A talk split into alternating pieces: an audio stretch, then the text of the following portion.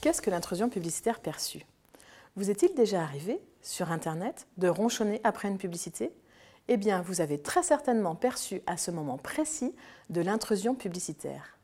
Mais de quoi s'agit-il exactement? L'intrusion publicitaire perçue est une perception négative que ressent un individu au moment où il prend conscience de son environnement ici l'environnement publicitaire. Cette intrusion est causée par le non-respect de ce que nous considérons comme notre propre espace numérique, digital, de travail ou de divertissement, notre espace physique. Elle peut être déclenchée sur Internet par un format publicitaire qui génère en nous un niveau d'excitation important, entraînant une réaction négative envers un tiers. Ce tiers pouvant être l'annonceur, celui qui fait la publicité, ou le site Internet éditeur qui permet l'affichage de l'annonce. Quelles sont les conséquences de la perception d'intrusion publicitaire?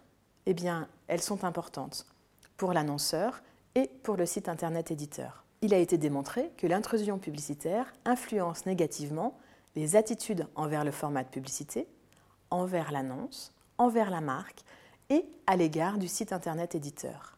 Par ailleurs, une forte intrusion publicitaire perçue par le consommateur se traduit par un non-achat de la marque et ou encourage l'internaute à quitter le site ou l'application. Il est alors évident que l'intrusion publicitaire perçue doit être prise en compte dès la conception du site ou de la campagne de communication, au risque de représenter un danger pour l'efficacité publicitaire et le trafic du site Internet.